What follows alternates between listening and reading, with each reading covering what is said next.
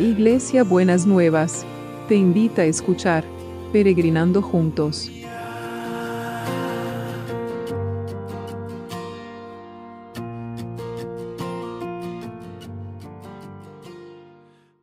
Buenos días mis peregrinos y peregrinas, ¿cómo estamos para empezar este jueves que el Señor nos ha, nos ha preparado? Como les digo siempre a cada uno y a cada una, y estamos viendo estas personas que se encontraron con Jesús y qué pasó en la vida de ellos, ¿no? Y bueno, lo vamos a ver hoy a través de un relato que es muy conocido, pero igual se los voy a leer, de la mujer samaritana que está en Juan el capítulo 4, en el Evangelio según San Juan el capítulo 4.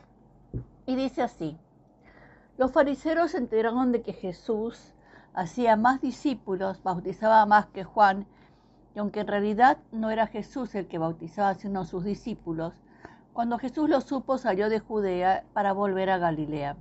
En su viaje tenía que pasar por la región de Samaria, de modo que llegó a un pueblo de Samaria que se llama Sicar, cerca del terreno que Jacob había dado en herencia a su hijo José.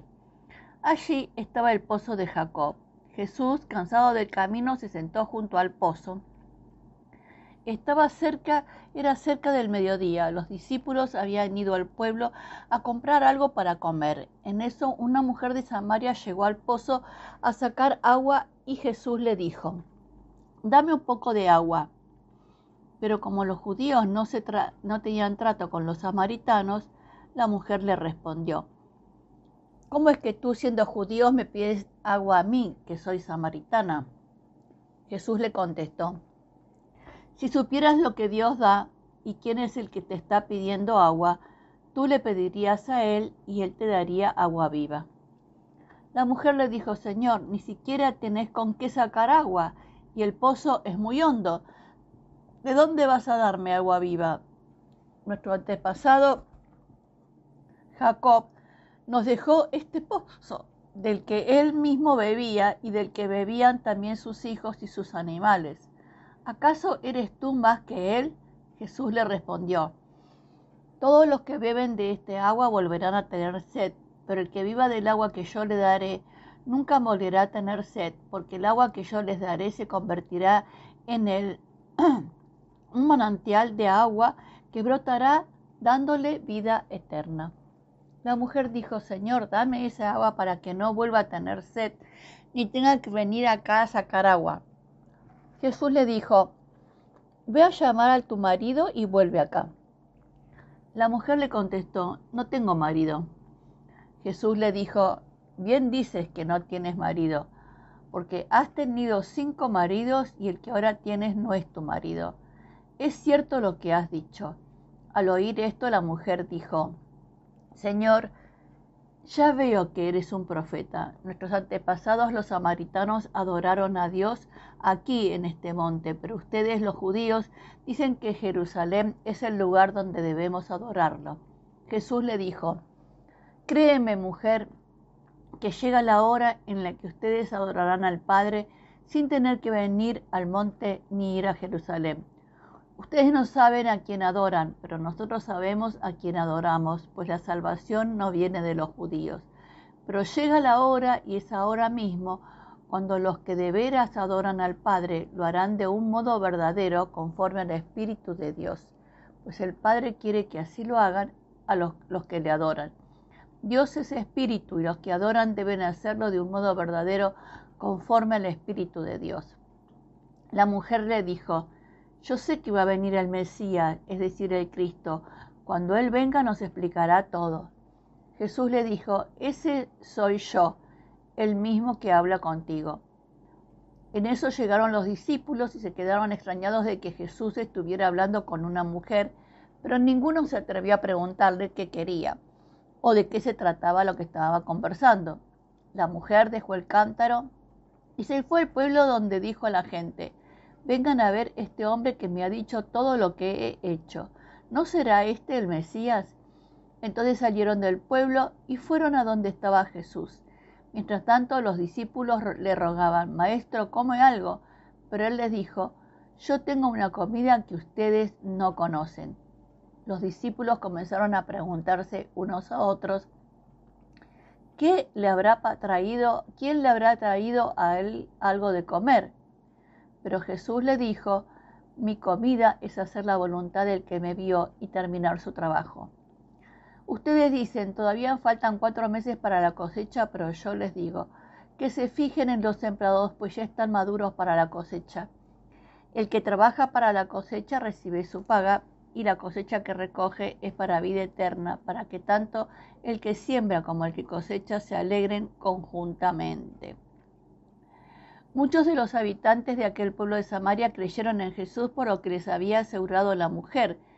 Me ha dicho todo lo que he hecho, así que cuando los samaritanos llegaron y romaron a Jesús que se quedara con ellos, él se quedó allí dos días, y muchos creyeron al oír lo que dijeron, lo que decía y dijeron, le dijeron a la mujer, ahora creemos no solamente por lo que tú nos dijiste, sino también porque nosotros mismos hemos visto y sabemos que de veras es el Salvador del mundo.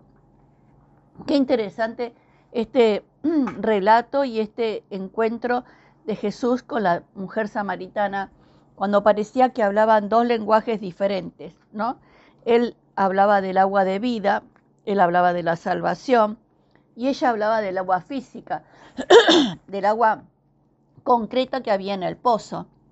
Pero en ese proceso y en ese intercambio se le fueron abriendo los ojos a la mujer, sobre todo cuando Jesús le reveló lo que sabía de ella, que seguramente ningún otro lo sabría de la misma manera.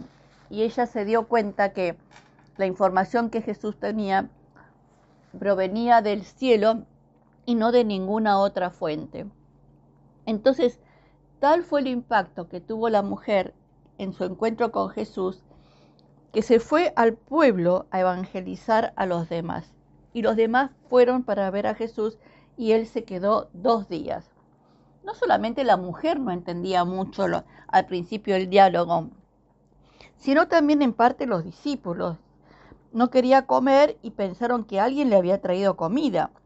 ¿no? Entonces, eh, muchas veces nos debe, nos debe pasar lo mismo. Hay un lenguaje de Jesús que nos va diciendo y nos va hablando que no llegamos a entenderlo completamente.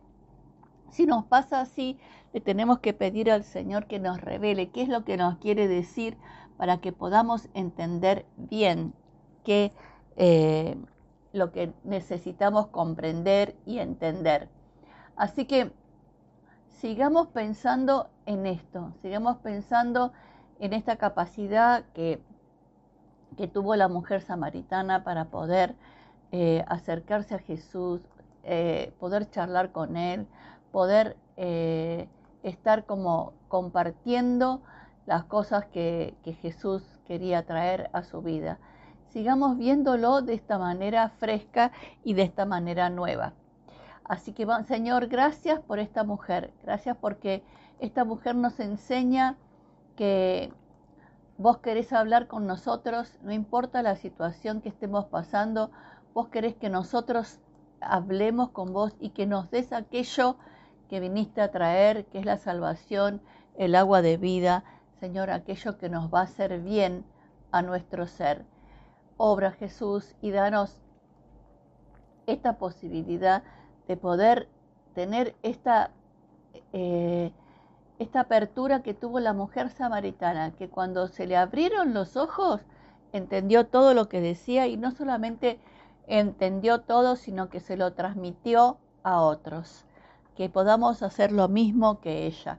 En el nombre de Jesús. Amén y amén.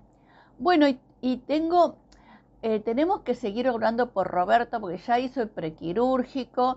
Eh, y entonces necesitamos que, la semana que viene, que en la Argentina también es feriado, como decía ayer, eh, la semana que viene lo puedan operar para que eh, se termine todo este tiempo de, espera y todo este tiempo de, angustia que él está, ha estado pasando. Señor, lo ponemos delante de tu presencia a Roberto, la ponemos delante de tu presencia a Ana, los ponemos delante de tu presencia cada uno de los que están necesitando un tratamiento y aquellos que necesitan que, eh, que les sean otorgados los derechos para poder eh, recibir el tratamiento que necesita. Oramos especialmente por Roberto para que él pueda eh, recibir la semana que viene, pese a los feriados de la Argentina, la operación que necesita para salir de toda esa, esa tensión, toda esa angustia que ha vivido todo este tiempo. Y también, Señor, eh, que realmente podamos entender aquello que nos querés decir con lo que nos pasa si es algo que necesitamos entender. Derrama de tu sanidad, Señor, sobre cada uno de, eh, de cada uno de los sufrientes, Señor, de alguna manera, en el nombre de Jesús. Amén y amén. Y seguimos orando por las por que se mejore todo el sistema educativo que pueda responder a las necesidades del mercado que puedan las personas acceder justamente a esta capacitación para poder responder a las necesidades del mercado. Y con ello oramos por los que están eh, esperando sus trabajos, Señor, que realmente puedan entender, puedan acceder y puedan conseguir esas oportunidades que están esperando y que les sean concedidos, Señor, estos deseos, que no son deseos solamente, sino son necesidades de poder abastecer la vida de cada uno y también de las familias. En el nombre de Jesús. Amén y amén. Para eso también, Señor, te pedimos que mejores la economía de los países, Señor, para que puedan ir creciendo y desarrollando y que todas las economías alrededor del mundo puedan fortalecerse, no por la decisión de los políticos, sino por una decisión tuya. En el nombre de Jesús. Amén y amén. Y te tengo una buena noticia. Simón consiguió lo que necesitaba de la obra social y ahora va a tener el tratamiento que estaban esperando y que se había interrumpido por ese cambio. Así que Señor, te damos gracias que contestaste las oraciones sobre Simón y seguimos orando, Señor, seguimos orando por Viviana, que está en esta situación crítica, eh, que está internada en situación crítica, ahora me acuerdo perfectamente de ella, y sigamos orando por Ana, que necesita que le aprueben un tratamiento, todos aquellos que están reclamando los derechos, que sean aprobados estos derechos y les sean otorgados, Señor, en el nombre de Jesús. Amén y amén. Y también oramos por los milagros inmobiliarios. Por supuesto que vamos a orar por los milagros inmobiliarios y la logística celestial. No nos cansamos, Señor, de clamar delante de tu presencia para que tu mano, tu cuidado, tu eh, bendición abra tu rico tesoro que es el cielo para poder mover todo el mercado inmobiliario, Señor. Lo necesitamos y lo esperamos. En el nombre de Jesús. Amén y amén. ¿Y cómo va a ser el abrazo de hoy? Esto te dice el Señor. Yo te voy a dar un río de paz y de prosperidad. Escuche, ¿eh? las riquezas de las naciones fluirán hacia vos. Tus hijos se alimentarán de, de tus pechos y serás llevado en sus brazos y sostenidos. Mire qué hermoso el abrazo. Yo te daré un río de paz y prosperidad. Las riquezas de las naciones, la bendición económica vendrá sobre sobre, sobre tu vida. Y tus hijos tendrán todo el alimento que necesitan y van a ser sostenidos no solo por vos, sino por mí. Precioso, precioso el abrazo. Un beso enorme para todos y para todas y nos vemos mañana viernes.